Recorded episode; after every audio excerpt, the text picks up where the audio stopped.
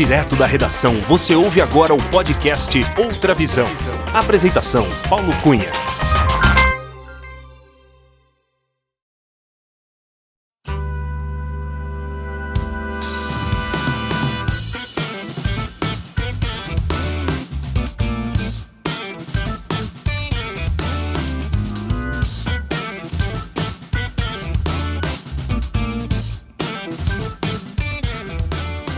Olá! Seja muito bem-vinda, muito bem-vindo ao episódio 89 do podcast Outra Visão. Eu sou Paulo Cunha, o Paulão, e falo da redação da Outra Visão Comunicação em Belo Horizonte.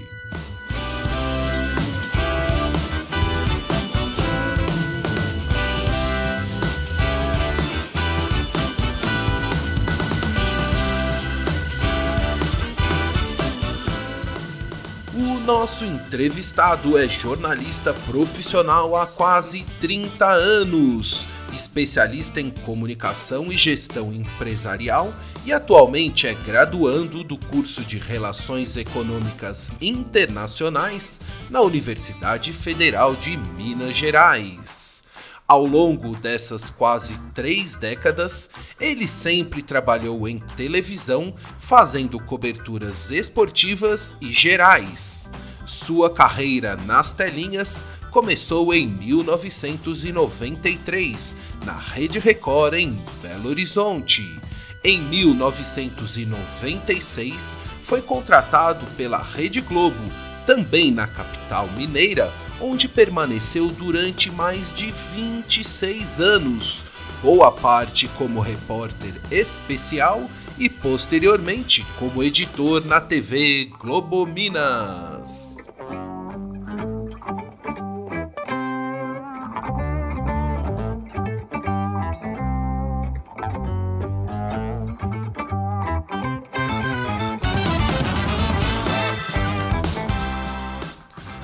Apaixonado por música, esportes, comunicação, economia e tecnologia, ele também é músico e guitarrista.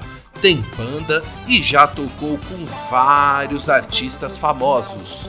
Como jornalista, inclusive, teve a oportunidade de entrevistar e conhecer de perto grandes nomes da música popular brasileira. Sempre muito simpático, educado e bem-humorado, durante a nossa conversa, ele relembrou do início da sua carreira na televisão, dos amigos e pessoas importantes que o influenciaram. Contou como foi deixar o último ano da faculdade de economia para ingressar no curso de jornalismo. Falou sobre os mais de 26 anos em que trabalhou na Rede Globo e como foi a decisão de sair da televisão.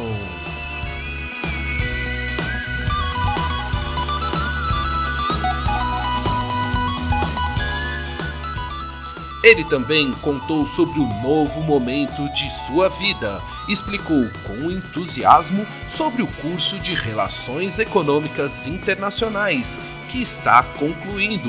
Falou sobre direitos humanos, música, bandas, desafios da transição de carreira e como não poderia deixar de ser, deu uma verdadeira aula sobre as boas práticas no jornalismo.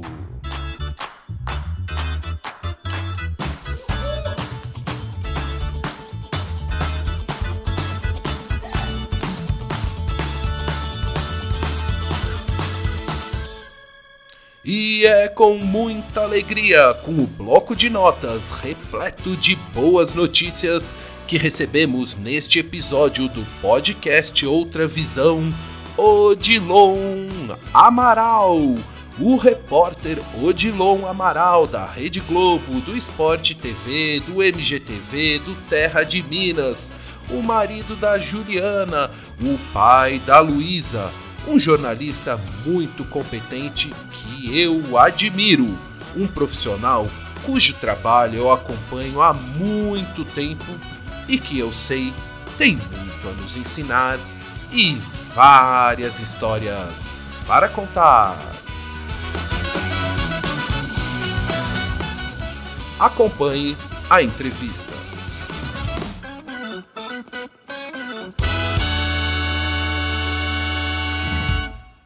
Alô, Odilon Amaral. Tudo bem com você, Odilon? Salve, Paulo, meu grande amigo. Que prazer estar com você aqui. Uh, muito obrigado, Odilon. Seja muito bem-vindo ao podcast Outra Visão. É com muita alegria que eu te recebo para a gente bater um papo bem descontraído. Muito obrigado por aceitar o convite e por prestigiar este podcast. Odilon, eu gostaria de saber de qual cidade você está falando neste dia 23 de novembro de 2021. Estou na nossa querida Belo Horizonte, cidade onde eu nasci e vivi ah, até vou... hoje, meus 53 anos. É, você então é natural aqui de BH mesmo, Odilon? Sim, sim, Paulo. Você de qual região assim tem algum bairro assim que você foi criado? Tem alguma memória assim de alguma região da cidade especial? É, eu fui criado basicamente no Funcionários, com incursões assim muito frequentes no São Lucas, onde eu ia soltar papagaio e jogar bola quando eu era menino. Ah, então você, mas, mas o, o, jogar bola você seguiu mais um pouco jogar bola ou era só diversão mesmo? Não, eu fui federado, joguei futebol de salão até é. o juvenil. É, depois continuei batendo pelada, né? Ressuscitei com a minha turma na Católica o time do Prédio 13 da comunicação de futebol de campo, junto com o Flavinho Anselmo, era o capitão do time até, a gente criou o nosso time lá, disputamos alguns campeonatos lá no Campão, mas é, essa fase federada terminou no juvenil mesmo. Uh, Odilon, antes de começar a te perguntar sobre a sua carreira no jornalismo e também no esporte, né, que está ligado com toda a sua trajetória, eu quero te perguntar com relação à é, sua relação com a música, que eu sei que você é músico, é guitarrista, tem banda, entende de música, e já, assim como jornalista, já conheceu, entrevistou pessoalmente grandes nomes da música brasileira e também internacional. Odilon, me conta um pouco dessa sua relação com a música, com o rock, que eu sei que você é rock and roll, né? o rock é minha forma, digamos assim, atual de expressão musical. Né? Eu adoro rock mesmo, desde adolescente. Mas eu fui criado ouvindo muito chorinho, muita música clássica. Meu primeiro instrumento que eu tenho, tenho até hoje aqui foi uma flauta, flauta transversa. Fui aluno, cara, eu tive o privilégio de ser aluno do Juvenal Dias, que dá nome àquela sala lá do, no Palácio sim, das Artes. Sim, sim, foi meu primeiro professor de flauta transversa. Fui aluno do Expedito Viana, que era da Orquestra Sinfônica também. Sou cria da Fundação de Educação Artística, que eu acho que é um patrimônio dos mais sagrados de Belo Horizonte, né, que é tocado com maestria tantos anos pela Berenice Menegali, que é outro patrimônio de BH. Então eu tive essa felicidade desse contato com a música desde cedo. Depois, quando eu comecei a me interessar por violão, por guitarra, né, violão, pegando muita música, muita MPB, bossa nova, aí na bossa nova consegui é, conhecer a, a, harmonia, né, a maravilha que é essa coisa mais trabalhada da harmonia. Aí tentei por rumo de jazz, tive uma bandazinha de jazz, toquei com os camaradas aqui de BH também, é, e toquei algumas coisas ligadas à MPB, até que fiquei parado muitos anos e voltei, mas voltei só para o rock. Aí tive o privilégio de, uh. como é, roqueiro, é, como guitarrista de rock, tocar com Cláudio Venturini, com o pessoal do Tia Anastácia. É, foram várias participações especiais em shows nossos, né? É, a gente teve o Afonsinho participando também, o Ageu Marques, Alder Júnior, quer dizer, o pessoal da Pesada já tocou com a gente, e eu já tive o prazer também de tocar em estúdio com o 14 Dias. O Cláudio Venturini, uma vez, foi fazer um show acústico aqui, eu quero fazer um show com eu e mais dois guitarristas que cantam. Ele chamou, ele chamou ao outro guitarrista da minha banda, o Paulinho, Paulinho Kumaira, e eu, Cara, que responsabilidade tocar e cantar com o Cláudio Venturini no show dele. Aí a gente ensaiava aqui em casa e falou assim, ah, tem uma música do Boca Livre que eu quero cantar. Quem tem a viola para se acompanhar? Aí, cara, ele passando os vocais para a gente, que é uma coisa feita pelos mestres do Boca Livre, né? Que responsabilidade, pelo amor de Deus. Isso é bom demais, cara, revelação. Eu comparo essa experiência uhum. a que eu tive quando eu estava é, no esporte e fui fazer um jogo é, logo que começou aquela essa união mais forte entre Globo Esporte TV que ocorreu, né? Uhum. Eu fui uhum. fazer um jogo pelo Sport TV. Eu era, sempre fui contratado da Globo. Eu era repórter de campo e na cabine estava o Jota Júnior, que era aquele narrador que a gente admirava, né, da época da Bandeirantes. A gente assistia Nossa. Campeonato Paulista segunda-feira à noite por causa do Jota Júnior, para ver o Jota Júnior narrar. E eu sei que você é corintiano, mas eu vou falar que o comentarista era o Levinha, velho. Era o Levinha. Levinha era o camisa 10 do meu time de botões. Aí, cara, eu não aguentei, né? Eu tive que subir a cabine e tietar e conversar com eles. Naquela época, o celular não tinha câmera, rapaz. Pensa bem uma coisa dessa. Então, não tem essa Olha foto com o Jota Júnior e com Leivinha, rapaz. Leivinha. Para você, seria você tirar uma foto com o Rivelino. Eu não Exato. sou palmeirense, não. É, camisa 10 da época, né? Claro, claro, né? Grandes nomes. Ô, Odilon, ainda no, no, falando da música, eu queria saber, então, quantos instrumentos você, você passou? Você tem domínio e algum conhecimento mais assim de tocar? Quantos instrumentos? Domínio? Nenhum. mas todo músico que eu já entrevistei fala a mesma coisa, Dilão, mas eu sei que domina, eu sei que pelo menos sabe caminhar e tratar bem essa, e tirar uma nota, pelo menos, de alguns, vários instrumentos. É, eu, eu, tiro manotas. mas assim, ó, você falou a flauta transversal, o violão, Isso. a guitarra, no jazz, o saxofone também. Não, não, não, não, não, não. Jazz é muito complicado, a vida é muito curta para você aprender jazz. É, mas é, é, um estudo, cara, é um aprendizado. É, eu acho assim, é o caminho natural de todo músico que começa a conhecer a harmonia, é, as possibilidades melódicas, acaba, acaba ouvindo muito jazz, de tanto ouvir, você quer aprender a fazer aquilo, cara. Você fica encantado com a coisa, com aquelas possibilidades, né? Jazz te abre a cabeça. Uhum. É muito legal. Eu, eu, eu tenho um amigo que é o eu comentei aqui, o Alder Júnior, um dos mestres do blues né, do Brasil, né? E a gente tem a felicidade de ser daqui de BH ele brinca muito comigo, né, cara? Porque o blues é o seguinte, eles, é, eles, tocam muito na pentatônica, né? Que é uma escala com cinco notas e com variações, assim, com as chamadas blues notes que você encaixa ali, né? São notas de passagem, coisa e tal. E o jazz não. É, a escala musical são oito notas, mas o jazz utiliza as doze que existem, né? Então, é, o Alder brinca muito comigo. Cara, ah, pois é, tocar jazz é muito fácil. Vocês têm lá 12 notas, quer ver você se virar com cinco, igual no blues. Ô, Dilon, e qual o nome da, da, banda de rock que você citou? Qual que é o nome desse, desse grupo, desse conjunto? Essa última banda que a gente teve foi a Country Honk. É, country Honk é o nome é, que os Stones deram para a versão country de Honk Tonk Women, que é a música famosa deles, né? E a gente pegava uma levada que é pegar rock and roll com sotaque country. Então, no repertório tinha Stones, tinha Beatles, tinha Creedence, Eric Clapton, é, Eagles, é, The Band, Bob Dylan, Dire Straits, toda, toda essa, essa galera que toca rock, mas tem esse pé na estrada, né? esse pé no country. Olha, e vamos acreditar aqui quem que fazia parte dessa, dessa última formação aí, quem, quais eram os músicos, tinha outros jornalistas também da, na banda, como é que era? Não, essa banda, o único jornalista, o sofredor lá era eu mesmo. É, o Paulinho Kumar esse guitarrista de mão cheia, cara, um cara fera, fera, fera, que é advogado. O Bruno Brasil, baterista da pesada também. No baixo, é, a gente teve é, um revezamento um pouco maior, mas o baixista mais frequente que a gente teve foi o Marcelo Tomé, que era da Anthology, né, que tocava Beatles, também Boca de Sino.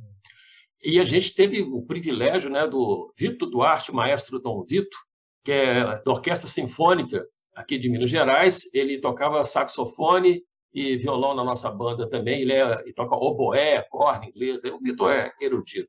É, o Vitor tocando sax era o melhor guitarrista da banda. Oh, oh, que legal. Ô, Dilon, e como jornalista, eu já assisti você entrevistando alguns nomes importantes da música brasileira. Como é que é essa sua relação como jornalista, tendo acesso também a entrevistar grandes nomes da música. Tem alguém, alguma memória, alguma lembrança especial de algum alguma pessoa que você entrevistou que você traz com muito carinho assim? Cara, eu acho essa entrevista da minha vida como jornalista abordando o tema música foi o Terra de Minas que me proporcionou uma produção magistral da Juliana. A gente fez dois programas para comemorar os 10 anos do Terra de Minas, dois programas musicais. Então, nesse programa teve Tavinho Moura, Fernando Brant, Tia Anastácia, 14 Bis, Skank, é, uma galera mesmo, né, para mostrar qual era a paisagem mineira que aparecia nas músicas deles. E eu tive, cara, o privilégio de entrevistar o João Bosco na casa dele, na Gávea, no Rio de Janeiro. O João Bosco ele não é só um músico fabuloso, ele é um camarada fabuloso. Ele se preparou para a entrevista e fez uma pesquisa no repertório dele e chegou, mostrou algumas músicas, olha, acho legal tocar isso, o que você acha disso, o que você acha daquilo, falar sobre isso, cara. E terminada a entrevista, ele estava numa fase assim, apaixonada pelo Clube da Esquina, pelo disco Clube da Esquina. Ele trocou o disco praticamente inteiro para gente, cara, batendo papo, depois da entrevista. Então, esse é um momento marcante. Um outro que eu considero muito legal também foi, eu era da Record ainda, uh. fazendo esses jogos, essas peladas de artista com ex-jogador, né? com essas coisas que tem, né? Era antes da Copa de 94. Olha aquela pressão né, para o Ronaldinho, era o fenômeno ainda aqui do Cruzeiro, né? Uhum. 17 anos, ir para a seleção, coisa tal. Eu fiz uma entrevista com o Chico Buarque de Holanda, ele falando sobre a convocação do Ronaldinho sobre futebol. A gente não falou sobre música. ele defendendo veementemente essa convocação do, do Ronaldinho. Isso foi muito legal. E fora, cara, as entrevistas que renderam amizades, o caso do Cláudio Venturini, virou um grande amigo, o saudoso Vanderly, um cara fabuloso também. É, várias, é, isso me possibilitou aproximar muito dessas pessoas. O Fernando Brandt, que era muito amigo da, da minha família, né, do meu hum. tio, o pai de mãe Celso Garcia, que era na época do rádio, aqui de BH, compositor, parceiro de Romulo Paz, muito conhecido do Fernando Brandt. Ele tinha uma ótica, o Fernando Brandt era, era cliente dele. Os Borges, né, Lô, Marilton, o Rodrigo Borges, filho do Marilton, que é um músico fabuloso também. Vale muito a pena. Você que está ouvindo aqui, ó, vai conhecer o Rodrigo Borges. Ele tem coisas fabulosas, realmente muito lindas. Alguns arranjos do pai dele, que é um mestre, né? O Marilton Borges, a gente não precisa falar. Primeira pessoa, aliás, a tocar em público a, a música Clube da Esquina, né? que é a composição do irmão dele, caçula do Lula. Uau, Odilão, uau, que aula, aí, Que aula. Odilão, e agora eu quero entrar então no jornalismo. E, e, a primeira pergunta nesse ambiente jornalístico, eu queria saber assim: como nasceu ou surgiu o desejo de você seguir a carreira como jornalista? Tem alguém na sua família que trabalhava na imprensa, que era jornalista? Quem te influenciou, Dilon? Cara, eu fazia economia na UFMG, na face. Olha. Eu entrei lá em 86, 1986, no milênio passado, né? e aí eu peguei o plano cruzado em 86, peguei plano verão em 88, Cruzado Novo em 87. É, peguei plano Collor quando eu estava saindo da faculdade, ou seja, é uma época que se falava muito de economia, hiperinflação. Eu vi essas coisas na imprensa, assim, ou eram é, indecifráveis para o leitor médio, as pessoas né, estavam começando a tomar contato, não é igual hoje, né, que a gente tem muito contato com esses termos da economia, é, são mais presentes no nosso dia a dia. Na época não, não uhum. era, era complicado. Ou eu via coisa mal traduzida, então eu senti essa necessidade, putz, tem que falar para as pessoas o que está acontecendo, tem que explicar para elas, né? Aí eu comecei a pesquisar, não, será que tem um negócio, eu formo economia, agora tem uma pós-graduação que me dá permissão de exercer o jornalismo? Aí, cara, eu fui começando a interessar demais pelo jornal, resolvi, resolvi um dia descer no prédio lá da face, era na Curitiba, quando Tamoias no centro, tinha uma banca de revista na porta, bati o olho assim, manual do candidato da PUC. Peguei lá o manual, Tá, lá tinha guia de pagamento da Caixa Econômica Federal, que era do lado da face, entrei, já fiz minha inscrição para vestibular. Resultado, passei. E não entreguei minha monografia de economia, fiz o curso completinho, todos os créditos, só não entreguei a monografia. O jornalismo aí me, me conquistou mesmo. Olha só, Dilon, que curioso. E aí, então, assim, você fez os quatro anos de economia, né? Todo o curso tal, não concluiu mas aí já ingressou no, no, no jornalismo e, e, você, quando que entrou na imprensa, começou a trabalhar em algum veículo, como é que foi esse processo? Porque estou achando curiosa a sua história, que eu já ouvi a história do, do Milton Leite, que inclusive deve ser seu amigo, né? Que Grande amigo, é uma dessas que... amizades fabulosas que a gente fez nesse trajeto. Que ele também vem da economia, né? O Milton Leite era, era repórter de economia, né? Que aí passou para o esporte e tudo. Tem uma relação aí também dessa, dessa coisa. E agora economia, é né? pianista, né? tá? O ah... piano. É. Eu vi, eu acompanho ele também aqui, eu vi, eu vi. Mas que legal, Odilon. E aí você, como é que foi? Então aí foi, foi para foi o jornalismo. Aí, cara, é, nessa época eu sempre fui muito ligado a esporte, né? Sempre gostei muito de vôlei, de basquete, de futebol. É, hoje eu ando meio afastado. Hoje o único esporte que eu acompanho é a Fórmula 1, é, que eu me programo para ver, coisa e tal. Mas, cara, sempre ligado muito ao esporte, mas com essa mentalidade. Eu quero escrever sobre economia, jornalismo impresso e economia. Era meu propósito na faculdade. Cara, mas aí no meio desse trajeto, amizade com Flavinho, né? conhecendo Flávio Anselmo, ele e o Carlos Valadares inventaram que eu tinha que fazer televisão. No meio do curso, eu não era formado ainda. Eu fui uma invenção, tá, gente? Pode culpar aí, ó. Meus padrinhos são, eu dou o nome aqui, ó, Carlos Valadares e Flávio Anselmo. Eu devo muito para esses caras, esses caras que me inventaram. E aí comecei, cara, a participar do programa deles, cobrindo esporte especializado, e aí, às vezes, faltava o Afonso Alberto no Atlético, eu ia lá fazia, faltava o Orlando Augusto no Cruzeiro, eu ia lá fazia, faltava, o Flavino podia ir no América, eu ia lá fazia. É, e além dessas camaradas, o Cleiton Borges, trabalhou com a gente também, gente boa, doidado. E, cara, fui indo. Eu já tinha costume a ir a campo de futebol, é, independentemente do time que eu torcia. Eu tinha uma turma que ia nos Jogos Atléticos, uma turma que ia nos Jogos Cruzeiro, a gente frequentava o bar do Rogério lá, né? É, o ponto nosso. É, entendi, entendi. Independente do, do time, o bar tava lá para todas as camisas, né? É, cada um tem o boteco da esquina, né? O, o meu era um pouquinho mais longe de encontrar com a turma. E aí você tinha, já tinha esse costume de ver muito futebol, então, cara, juntei, comecei a trabalhar, e aí formei, eu trabalhei em agência de publicidade também, fui redator de agência, né, publicitário, comecei, é, faz, fiz jornal para empresa também, é, jornal até com 150 mil é, exemplares de circulação, né, jornal mensal, é, que circula para o público em geral também, né, do jornal da empresa. E aí, cara, um belo dia, Túlio Ottoni, era editor-chefe do Globo Esporte, na Globo, me chamou para bater um papo lá. Aí eu conversei com o Túlio e disse, olha, estou querendo te trazer para cá. Eu sou Túlio, tem problema, eu estou na Record aqui, mas eu não formei ainda não, formo no final do semestre. Ele falou, não, aqui a Globo ainda não pode, não, aqui, certo. Eu falei, putz, dancei, né? Passou, passou meu bonde e eu perdi.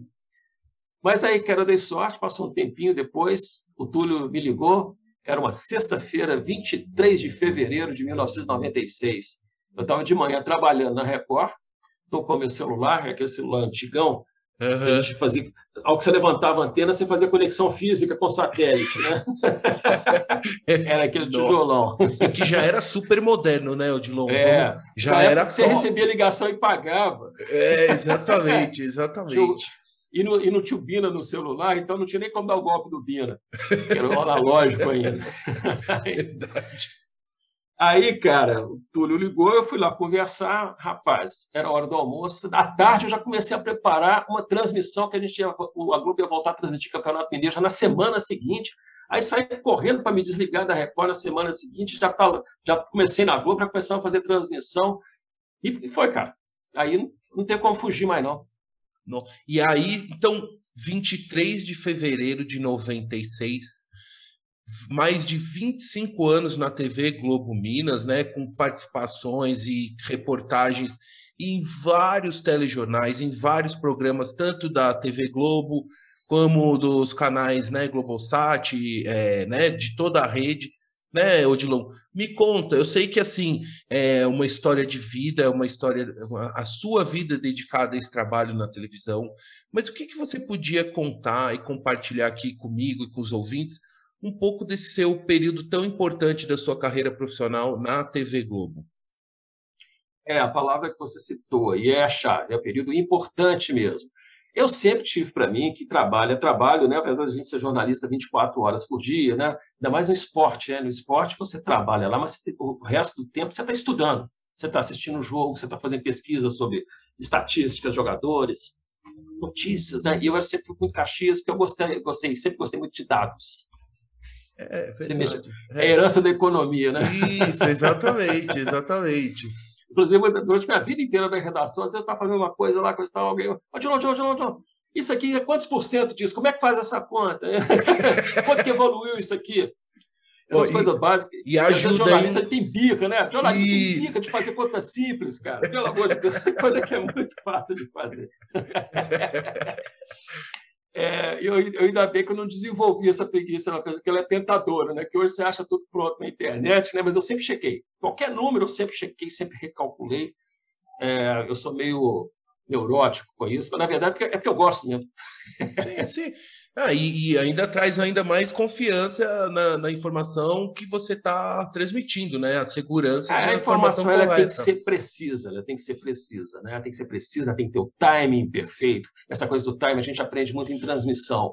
Você está ali na beira do campo, né? O show é do narrador, comentarista. Aí o, o narrador fala assim: não, show do comentarista, sou escada para ele.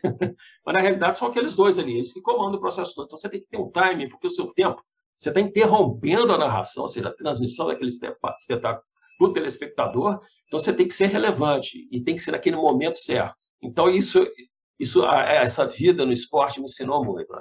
Essa participação ao vivo, a capacidade de, de ter, assim, livros de informação, que eu lembro, eu fazia uma, eu não usava 99% do que eu pesquisava, do que eu anotava, né? mas esse 1% ele tem que ser preciso, correto e na hora certa, e atento ao que está acontecendo ao vivo. Transmissão é muito legal por causa disso, cara. É o jornalismo na forma pura, né? A notícia está acontecendo ali na sua frente, cara. Isso é muito legal, isso é muito legal.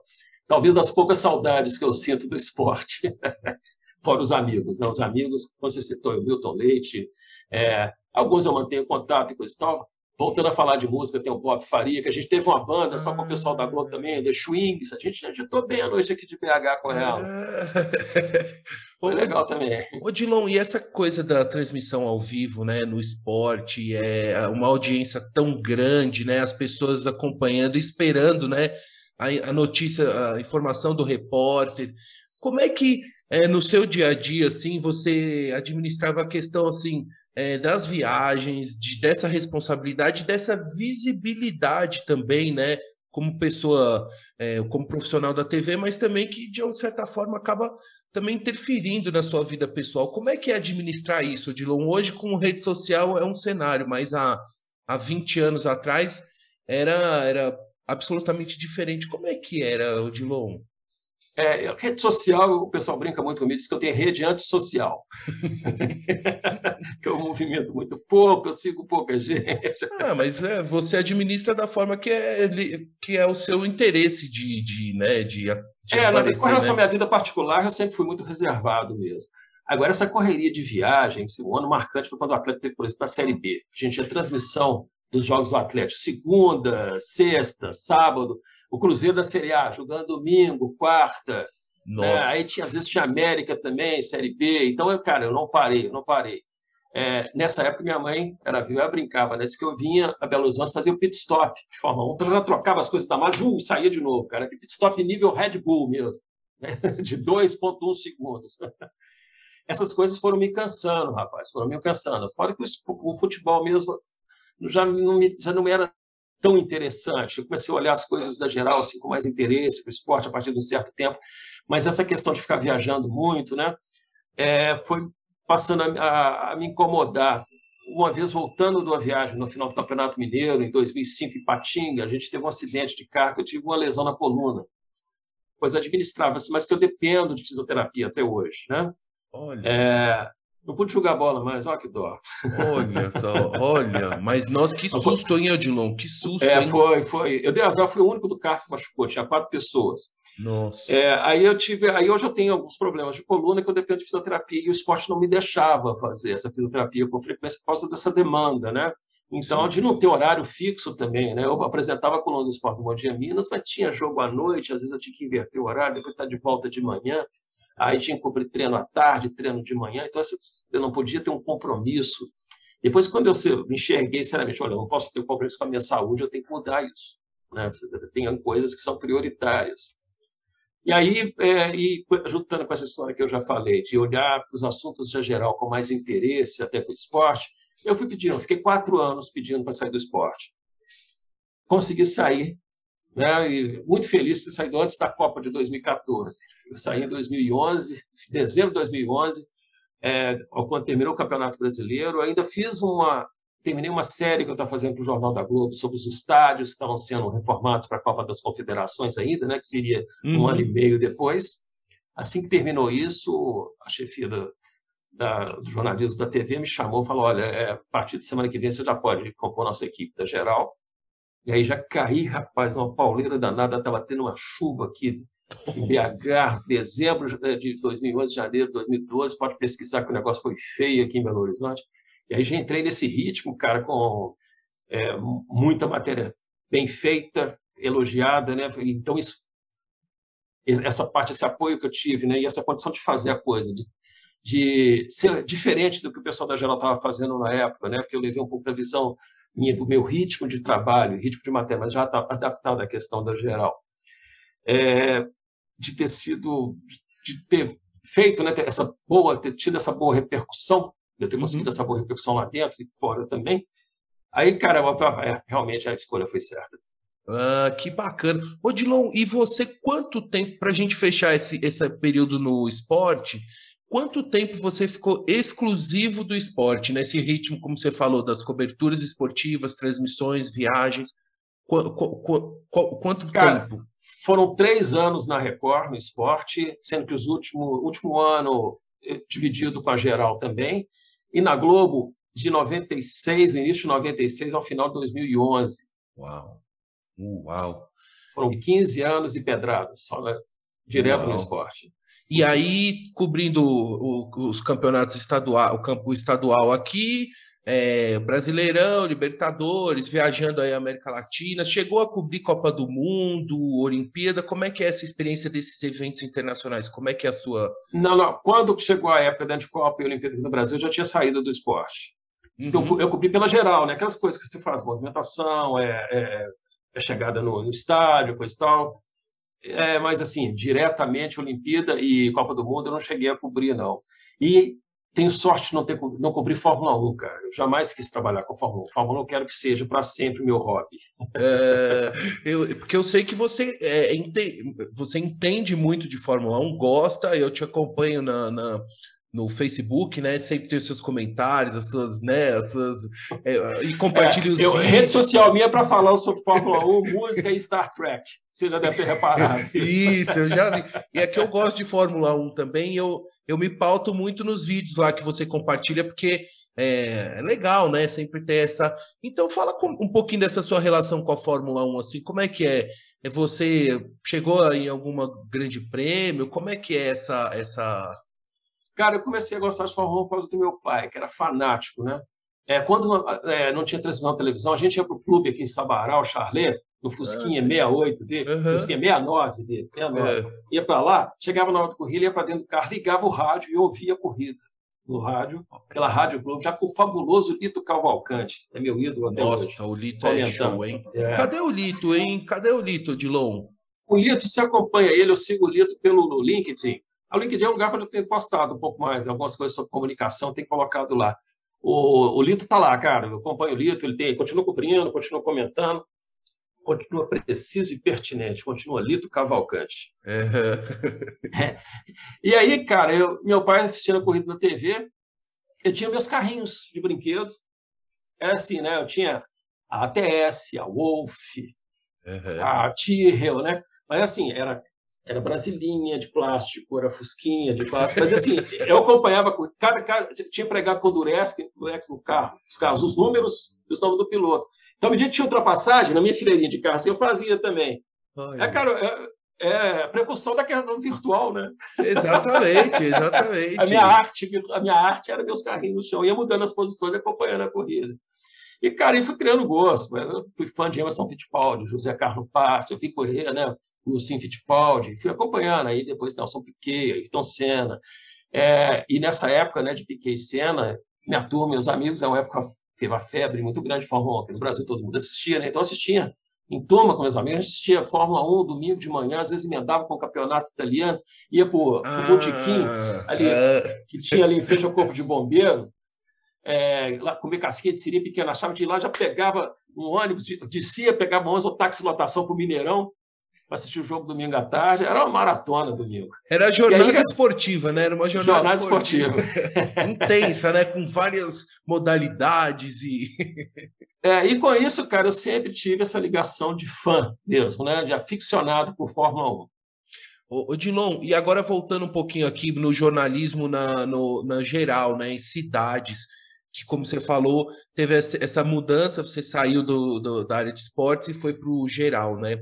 Como que é ser repórter de televisão numa cidade grande, numa grande metrópole como Belo Horizonte, de ver e viver tantas situações, né? Claro, tem coisas bacanas para mostrar, mas também a gente, eu acompanho, eu acompanhei muitas reportagens suas, é, muita coisa, muitas experiências difíceis, né, de transmitir, de reportar e de, de vivenciar ali, né, em loco. O que você podia contar dessa experiência como repórter de cidades? Essas questões difíceis, é, a Juliana deve ter falado para você no podcast para a gente cobrir, Mariana, Brumadinho, então foi tão perto da gente aqui, né? É. Mas, cara, uma coisa que eu sempre tive comigo, que é a missão número um, assim, que a gente não pode abandonar, abandonar de jeito, não tem que sempre ter em mente do jornalismo, é a defesa de direitos humanos direitos humanos em todo o seu espectro, que é muito amplo. É o direito à moradia, é o direito à água tratada, à educação, à alimentação, à saúde, à dignidade, à cidadania. E são essas coisas que a população é extremamente carente. E, assim, é uma população grande de Belo Horizonte. A gente é, vive na nossa bolha né, de classe média, branco, então a gente tem dificuldade não é através da tela da TV ou através da tela do celular, através da tela do computador que você fica conhecendo realmente isso, não. É, são meios, são canais de você realmente tomar contato, se interessar por isso e abraçar a causa. Aquela história, não adianta ser contra racismo, você tem que ser antirracista, você tem que ser antifascista. Você tem que estar do lado dessas pessoas que são extremamente carentes. Não é porque elas precisam, são coitadinhas, não, é porque elas merecem. Elas têm os mesmos direitos que a gente. Uhum. E a gente, como jornalista, a gente tem a obrigação de ser a voz dessas pessoas, de mostrar. Não é dar voz, não, porque elas têm voz, elas sabem falar por conta própria, mas é de dar espaço para que essas vozes possam falar. É de dar visibilidade para essa situação delas chegar à população, porque político está cansado de saber. Político vai lá de quatro em quatro anos ou de dois em dois anos para catar voto. São poucos os que fazem, ainda bem que a gente tem algumas raríssimas exceções. Mas é, é, a população ela depende muito, muito, muito do jornalismo, do jornalismo sério, do jornalismo que é voltado para essas pessoas, sem interesse próprio. Não é essa questão se eu vou abraçar é, determinado programa, canal ou emissora ou meio abraça a causa negra, para poder colher dividendos daquilo. Não, não. Os dividendos são da pessoa são da pessoa. E hoje você tem essa, essa questão né, agora de governança, environment e, e social, né, que é uhum. essa sigla que está todo mundo adotando agora, né, ESG, ESG. que é para uhum. poder botar no balanço, na B3, ação na Bolsa, é. É, e ter uma certa reputação. A coisa vai muito além disso. Essas coisas têm que ser feitas não para o retorno de quem está fazendo, não, é para o retorno de quem precisa. Então, é, eu conheci pessoas no futebol que faziam trabalhos é, assim, espetaculares com a população carente, até com funcionários é, com salários mais baixos do clube de dar cesta básica todo mês, coisa tal, mas que não gostavam, por exemplo, você fazia, vamos falar sobre o que você faz, é um exemplo, disse, não, não, não, não, isso eu faço é por mim, se eu não faço não é para aparecer. Uhum. Também outro lado também, né? essa pessoa fica se o tanto de instituição quer saber que aquele lá doando, vai correr, está doando, vai correr atrás dele também, não vai dar sossego nunca mais. Mas isso é um pensamento legítimo mesmo, a pessoa fazer isso é por ela, por ela. Sim, sim, sim. Está querendo ajudar. E a função do jornalismo não é, não é, não é querer ajudar, não. A função do jornalismo é dever levar cidadania dignidade, defender de forma intransigente os direitos humanos. Odilon, e nesse contexto que você está falando, é a evolução da tecnologia, é, abertura dos canais né, de comunicação e de interação do próprio telespectador com as redações da TV, né, WhatsApp, todas as redes sociais. Isso também, é, como você, é, como repórter lá na redação, como é que você é, recebia esse, esse, essa interação com o espectador, reportando as dificuldades e as necessidades e assim aí como é que era esse, como foi esse processo, né? Porque houve uma, uma, de repente você estava conversando com o seu com a sua audiência de uma forma muito próxima, né? Até ir lá fazer a reportagem, tudo. É, não, é, é um negócio muito importante mesmo, as pessoas ganharem essa forma né, de se manifestar, de se conectarem às outras, de se conectarem aos meios de informação, é, não só né, da questão né, de, de, dar essa voz, mas de poder estar tá aqui, ó, na tela do celular, vou ler notícia, vou escolher o canal certo para poder ver, né, vou filtrar. Então, busque todo tipo de informação é, e busque ver o que, que vier está por trás daquilo. Né? Monte o seu, seu portfólio, né? É, faça a sua curadoria de notícias Cuidado com fake news. As fake news são muito sedutoras. Né? A mentira é muito mais sedutora que a verdade, né? porque é mais espetaculosa. Né? Uhum. Então, é, é que tem um cuidado muito grande. Mas trouxe essa possibilidade para as pessoas terem esse contato com os fatos de forma mais próxima. É, as imagens, por exemplo, do rompimento da barragem de Brumadinho começaram a chegar à redação através de redes sociais. O pessoal filmando aquela famosa imagem né, da estrada, a primeira imagem que apareceu realmente flutuosa, né, daquela lama atravessando a estrada assim, e pessoal começou a divulgar aquele WhatsApp. Aí, claro, a televisão hoje tem a tecnologia de levar né, uma câmerazinha que tá, já está no ar lá, com o Live View, agora já está sendo incorporada a própria câmera, o sistema de modems, né, para transmitir aquilo ao vivo para a redação, é, e já botar no ar. Então, hoje a tecnologia então dá essa agilidade ao jornalismo, né? que tem que tomar um cuidado tremendo, tremendo, mas isso não é por causa da imagem e da coisa rápida, não. É, inclusive, o jornalismo escrito começou com isso, né? esse imediatismo que te leva a, é, a ler uma coisa e a pouco troço, sofre uma reviravolta e tem que ter aquela correção. Tem nada mais antipático no jornalismo que o desmentido, né? uma coisa que a gente deve evitar ao máximo. E, e é uma ferida, né? uma mácula na credibilidade. Então, essa, tem que tomar. É, hoje é essa sede né? de querer dar a primeira notícia e de querer falar primeiro, de falar toda hora e coisa e tal. Então, a gente está tendo uma overdose também de informação. Então, por isso que essa filtragem que eu te falei, ela é uhum. muito importante. Nossa, que, que bacana, Odilon. É que a gente observa em alguns meios o, o afã de dar notícia a qualquer preço, a, a qualquer notícia, de qualquer jeito, de qualquer forma. E, e tem gente que engole ainda, né, Odilon? É, é como você falou, é ter a curadoria do, do que vai ler, do que vai receber, né? Porque é impressionante, né? Assim, como não. Tem gente que não tem filtro mesmo, né, para isso. É, exatamente. Não é só curadoria, não é cuidadoria, né? Odilon, você falou da questão da tecnologia. Eu sempre tenho muita curiosidade com é, disso com relação né, à televisão. Você que é, está há tantos anos né, ligado à televisão, de 93 até agora 2021, observou e viveu e usou todos os recursos possíveis, disponíveis e modernos que existiam né? Como é que você observa aí tudo isso? O que, que foi de legal? Quais foram as dificuldades iniciais? É, eu, eu, entrevistei aqui certa vez, Odilon, o Márcio Bernardes, um jornalista de rádio, muitos anos, tá, há 50 anos é, na, é, trabalhando no jornalismo. Ele contou das transmissões nos anos 70 da Libertadores, que tinha que ligar fio, não sei aonde, que era um caos. E que hoje é só o celularzinho e já resolve tudo. Eu queria saber de você, dessa, como é que você observou essa evolução tecnológica aí na televisão, nas transmissões? Cara, eu sempre gostei muito, muito de tecnologia. Sempre gostei muito de tecnologia. Então, é, por exemplo, quando eu comecei a fazer as viagens internacionais, existia um sistema na TV que chamava kit correspondente.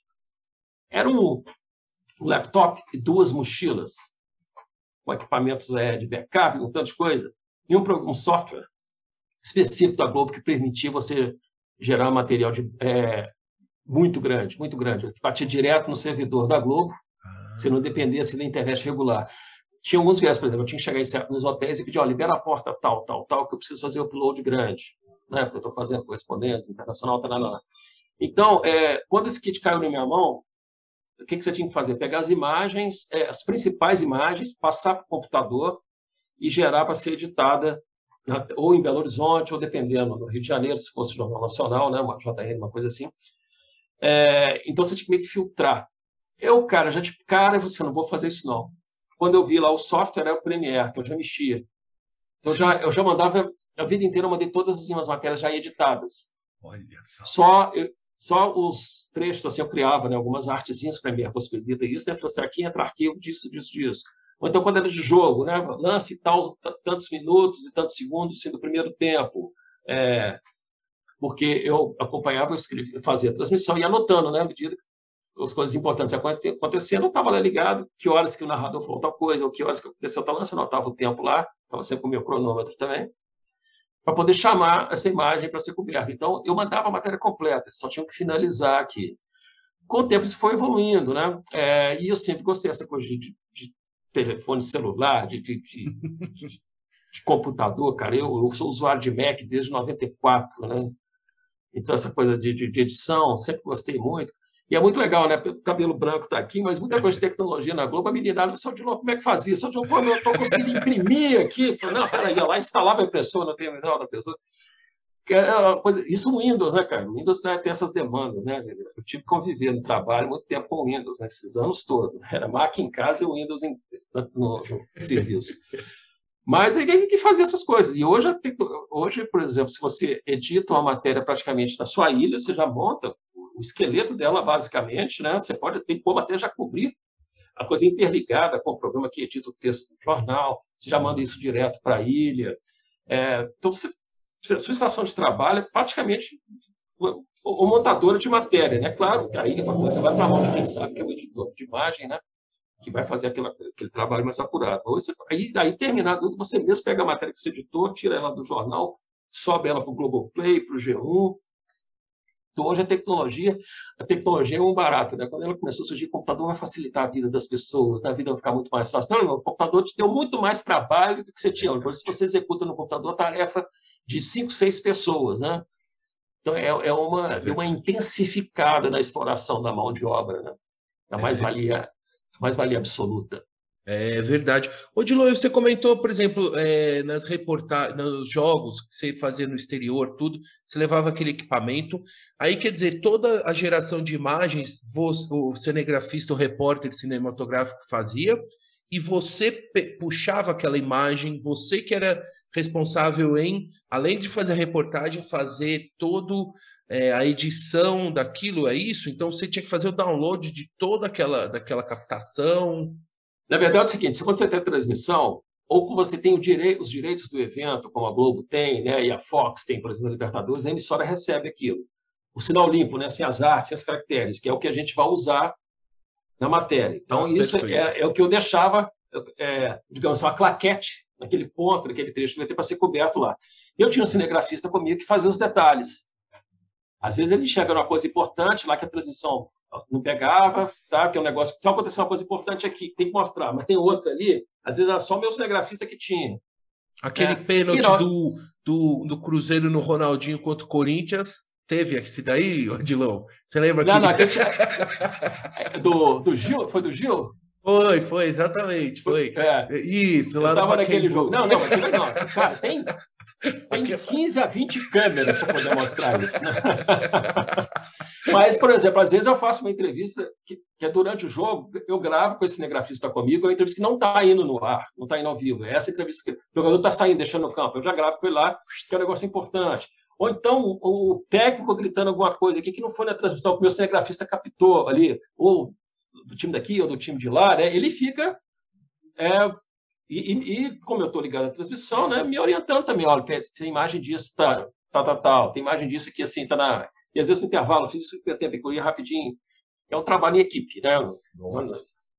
A gente faz um negócio, não adianta falar assim, não, pô, matéria do Tino Marcos ficou fantástico que o Tino Marcos fez. É, mas o Tino Marcos tem um cinegrafista foda com ele, tem um editor lá atrás que é fabuloso.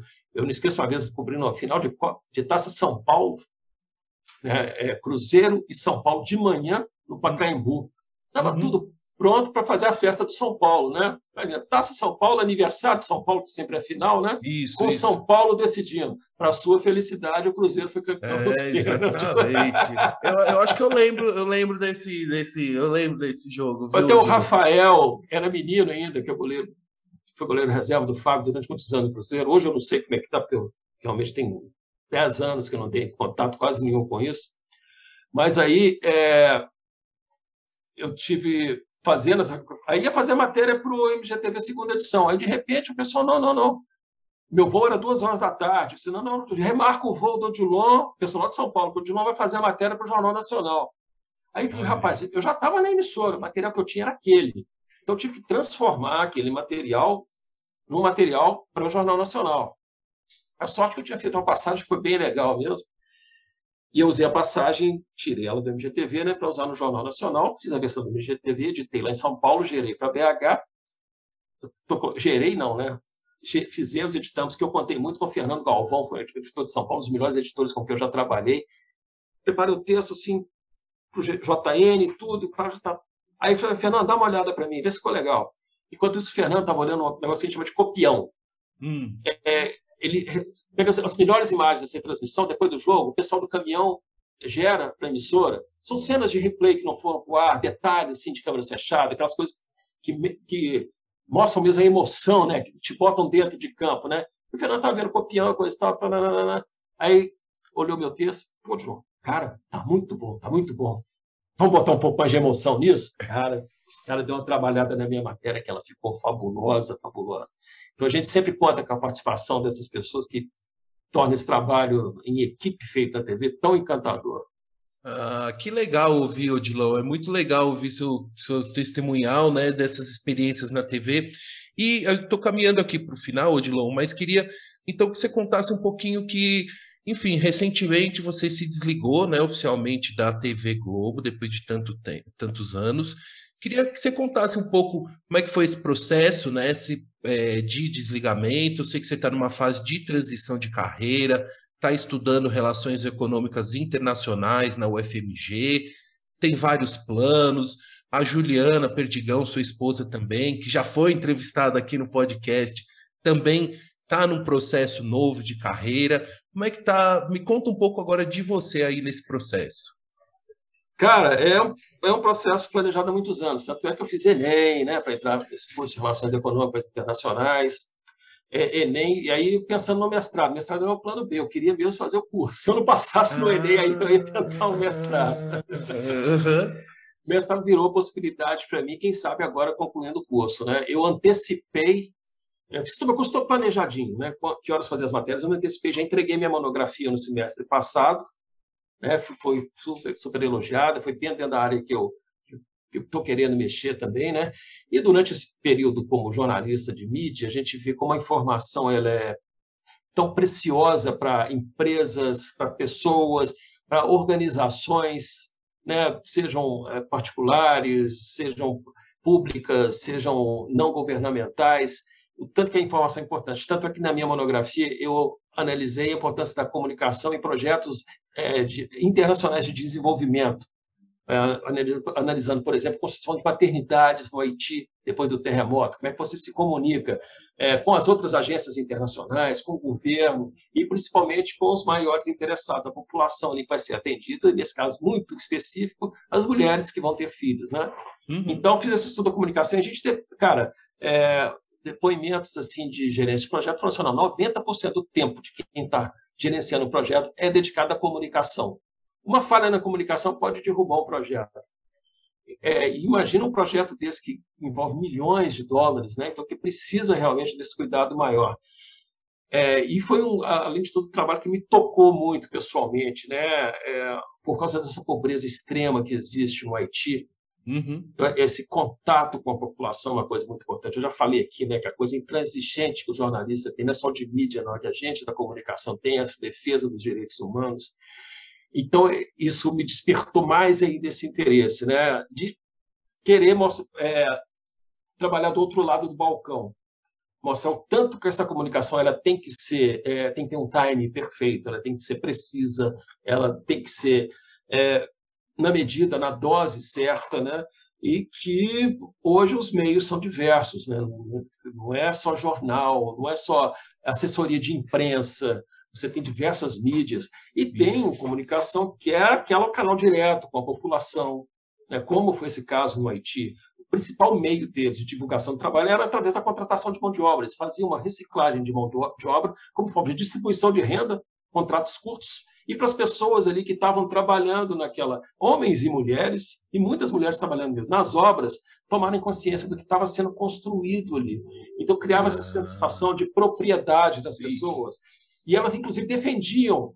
É uma coisa importante, você não pode estocar material lá, porque você corre risco de ser roubado, mas as pessoas defendiam aquilo porque elas sabiam que aquilo era em benefício próprio, aquilo, aquela informação ela correu na comunidade. A comunicação feita de uma forma horizontal, né, democrática mesmo, participativa. Isso é comunicação. Né? É, é, é, você ter participação. Não é aquela coisa imposta de cima para baixo. Né? É você tem que ter essa troca. E essa troca é fundamental, inclusive, para quem está comunicando, para saber quais são os anseios dessa, dessa população, o que, que ela o que, que ela está precisando saber, o que, que ela está precisando comunicar em termos de necessidades que ela tem. Isso, essa população, isso acontece com empresas, isso acontece com organismos internacionais. Então, é, é, a minha experiência me levou, e esse meu contato com esse curso de Relações Econômicas Internacionais, relações são o que, né, Paulo? São fundamentalmente comunicação. Exato, né? exato, exato. Então, então, cara, isso aí me, me, me renovou esse meu fascínio pela comunicação. Que legal. Não só pelo jornalismo, né? mas o jornalismo também é aplicado a isso. E aí, cara, tô, é, eu tive até logo que eu desliguei da Globo, eu entrei assim, tá aquele turburinho de querer fazer tudo e coisa e tal, que eu tive até que botar o pé no freio, né? com excesso de entusiasmo. Né? Como o... Calma aí, né? É, vamos fazer um pouquinho também, como o... um amigo meu que saiu recentemente da Globo, né? Trabalhou um pouquinho com cortina. Cortina a vida. Ah, isso aí, isso aí, isso aí. Aí, aí que eu fui atinar por ele mesmo. Eu estou nesse meu curso, tem um ano e meio que eu não tiro férias, né? Minhas férias estavam vencidas já quando eu saí, está próximo já de vencer outras, de ter outras férias, né? Aí, cara, tirei o pé, estou dedicando agora a elaborar meus projetos com um pouco mais de, é, não é nem de calma, né? Mas um pouco mais devagar. É, e tirando o atraso, minhas coisas, o curso, né? Capaz, eu, eu deixei para o último período só matéria optativa, para ter o último período mais tranquilo, para exatamente preparar essa minha transição. Uhum. Né? As matérias estão me exigindo para de algum professor meu é, ouvindo aqui, rapaz, gente, me ajuda aí, o negócio está danado só. Oh, Era para ser mais é para ser mais simples. E, a, e eu, o podcast Outra Visão está interrompendo os estudos do Odilon, né, Odilon? Mas é tá, na, tá, na, tá no, no encaixe aí do curtindo a vida também, né? Porque tem que a gente tem que perfeitamente, né? Exato, tem que... curtir a vida significa conversar com os amigos também. Exatamente, e tem que registrar a sua história. Ô, Dilon, é, então assim, ó, economista, porque é economista de fato, jornalista, e agora é, qual, qual, é o, o, título que recebe quando se forma em relações econômicas pois internacionais? É, rapaz, eu tenho é essa dúvida. É o... Eu tenho essa dúvida desde que eu entrei para o curso, né? Porque, uh... tá, bacharel em Relações Econômicas Internacionais, eu falei, internacionalista é quem faz relações internacionais. O meu tem uma econômica no meio, e é um viés importante nessa história, né, de ser relações econômicas internacionais. Com esse meu curso, é, eu tenho direito do registro, inclusive, de economista. Que né? bacana. Né? Mas eu, eu, acho que eu vou ser bacharel mesmo em relações econômicas internacionais, porque é cumprido o nome, né? Eu não, preciso trabalhar, preciso trabalhar esse nome ainda. Exatamente. Em inglês, como é que fica esse nome? Fica International é, Economic Relationship? Não sei. É, é exatamente isso, é, exatamente. É uma cadeira nova. A, o curso aqui da Federal foi uma demanda do próprio Itamaraty. Ah, é um curso novo. Uh -huh. Porque a coisa de relações internacionais é muito ligada àquelas relações, né? Paz e guerra, né, direitos e coisa e tal. E hoje as relações são muito guiadas pela questão econômica. Você tem tratados comerciais. É, a questão, por exemplo, de distribuição de vacina no mundo tem uma relação econômica envolvida nisso. As atuações de agências internacionais, o programa da ONU de Desenvolvimento, né, o PNUD, vai atuar para ajudar a construir, reconstruir prédio público é, no Afeganistão, hospital em tal lugar, vai usar o que o NOPS, que é a agência de de projetos, da onde, de execução desses projetos, tudo tem o viés econômico. Economia não é ganhar dinheiro, não. Economia é administração de recursos escassos. Economia hoje está muito ligada, por exemplo, ao meio ambiente. É, né? Uhum. é você. É, a, que recurso está ficando escasso para a gente hoje é ar puro, é água pura, é terra. Nós estamos acabando com a terra, transformando em passa, as terras estão ficando inférteis. Então, economia é isso tudo. Eco, ambiente. Ô, Dilão, eu, tô, eu, estou observando, estou percebendo que futuramente eu vou ainda ouvir você como comentarista, ou na rádio, ou na TV. Olha só, hein? Se Deus quiser, não, acho que vai ser uma grande. Outra visão aqui eu já estou feliz. TV, TV eu acho que não, Paulo. TV eu acho que já foi. Olha aqui, ó, o tamanho da barba, o cabelo já não corta há muito tempo. Mas, mas no, na rádio, na rádio, quem sabe, né? A rádio, a rádio é um veículo legal. Ô, Dilão. Tocando? To... É, então. Ô, Dilon, e qual foi o seu último dia assim na TV? Porque é muito recente a sua saída, né? Coisa, a gente está no 23 de novembro, foi em outubro, não foi, se eu não me engano? Não, tem 20 dias, foi 3 de novembro. É, ah, então... Foi o primeiro dia, primeiro dia útil de novembro. Olha que. Não tá recente, cara. Pois é, cara. Engraçado, eu, eu tenho que mexer com cortina mesmo, porque tá parecendo que, foi, que tem dois meses de tanta coisa que eu fiz. Uh, Dilon, para fechar, a última pergunta aqui. E seus planos futuros, né? Você contou já um pouco do, do, da, do curso que você está fazendo, mas assim, tem alguma coisa já desenhada para 22, 23, algum, sei lá, algum curso no exterior, alguma coisa especial assim, ou realmente ainda está em aberto? É, Paulo, eu fui sondado por alguns professores para que eu desenvolvesse o mestrado sobre essa monografia minha. O pessoal realmente gostou, fiquei muito feliz com isso. Pô, chegar a ser estudante aos 53 anos, e a gente vai com esse gás, né? E tem essa, essa, esse resultado tão legal. Eu achei isso muito bom. Mestrado pode ser uma possibilidade, ainda não estou encarando isso aí com muita, ainda não está tá nos meus planos imediatos, não, porque tem a pilha de projetos que, que eu fui acumulando, né, de coisas que eu tenho vontade e até necessidade de fazer. Então, essa coisa é, de mexer com consultoria nessa parte de comunicação para organismos, é, organizações, é a coisa que me seduz mais no momento. E uma coisa até inspirada na Juliana, né? a Juliana é uma inspiração para mim em vários aspectos da vida é, que eu acho uma necessidade, uma obrigação, por tudo que eu já vivi, tudo que eu, que eu pude aprender, é uma obrigação de compartilhar esse conhecimento com as pessoas também. Com jovens jornalistas, com profissionais, é, eu acho que essa bagagem que a gente desenvolveu e continua desenvolvendo hoje, isso tem que ser compartilhado. Conhecimento não tem valor nenhum se você não compartilhar. Então, eu, é, isso está realmente encaixado agora com bastante força nos meus projetos, porque eu acho que também isso faz parte dessa obrigação que a gente tem com as pessoas. E você pensa em compartilhar também de que forma? Pensa em criar algum, é, algum podcast, quem sabe? É, comunicar é, isso não, também deu, por texto, não sei. É, em doses assim, homeopáticas, em artigos e tudo, uhum. mas eu uhum. penso em montar cursos também é, com coisas mais cursos curtos, com coisas específicas, né, nessas áreas que que eu que eu estudei e paralelamente mesmo ao curso de, de relações econômicas internacionais, eu fiz curso no Banco Interamericano de Desenvolvimento sobre gerenciamento de projetos, sobre gestão de riscos, então essa coisa toda me envolveu muito. É, é, fora os curseiros da vida que a gente fica fazendo adoidado, né? É. Fundação é. de Vargas, essa coisa que a pandemia proporcionou, cara, eu lotei meu tempo de estudar se ele soubesse quando era novo que estudar era tão bom, né? A gente achava um sofrimento, mas é bom demais. Então, jornalismo de dados, né? Agora eu estou é, entrando também um pouco, estou estudando isso também. É, e, então, eu queria criar pequenos módulos para as pessoas poder, poder é, pegar essas coisas, esses conhecimentos, né? Às vezes um pouco de caminho das pedras, para que eu pudesse compartilhar essa minha experiência para quem está começando a profissão, para quem tem interesse em aprimorar o próprio negócio, utilizando uma comunicação mais eficiente, né? um conteúdo mais apropriado, né? É, mais encantador, que a comunicação, além de toda a função dela, ela tem que encantar. Né? Eu fazia as minhas matérias nos jornais, eu queria que a pessoa visse aquilo, é, pô, gostei, quer, que legal essa matéria, né? Pô, Isso. Você viu o que ele falou lá?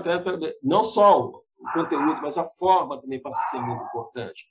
É, é, são coisas, são experiências né, que eu acho que eu tenho a obrigação de compartilhar. Ah, que legal, Odilon. Fico muito feliz e, e bom, estou sempre te acompanhando e convidando aqui já os ouvintes a acompanhar também o Odilon. Odilon, vou deixar os seus contatos no, na descrição desse podcast, o, o link, né? para as pessoas também poderem te acompanhar.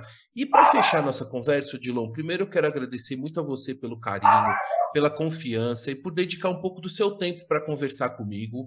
Muito obrigado por prestigiar o podcast Outra Visão e contar um pouco da sua história, da sua trajetória e dos planos futuros.